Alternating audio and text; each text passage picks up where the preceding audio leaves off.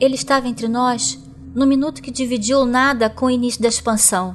Testemunhou a verdade que disse o princípio é unidimensional ou sem dimensão. Ele partiu do gasoso para todos os estados. Ele já sublimou, solidificou, evaporou, esteve em entropia com todos os elementos aos quais nós pregamos a desunião.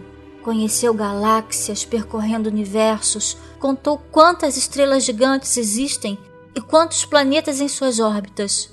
Testemunhou em um caminho equidistante. Ele sabe o que nós desconhecemos. Onde a vida?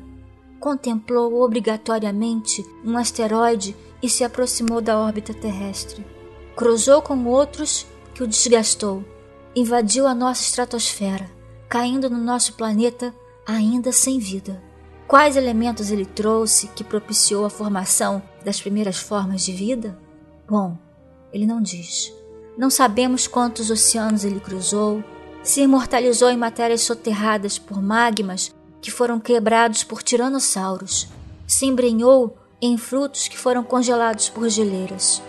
No momento em que o homem desceu da árvore, ele era o pedaço de um inseto.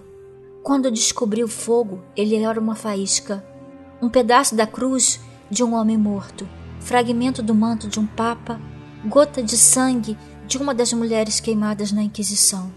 Voltou para a natureza, contemplou a evolução de todos os transportes, mudou de estados, conservou propriedades, mudou organismos, voltou para o mar e agora, antes do meu banho dominical, que antecede a missa que sou obrigada a comungar, ele, o grão de areia, escorre para o chão, vai entrar no ralo e essa partícula, que foi me ensinada como sendo morta, segue em direção ao esgoto.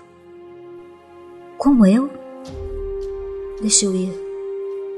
Alguns professores me falam que estudar não é nada. Eu preciso é orar.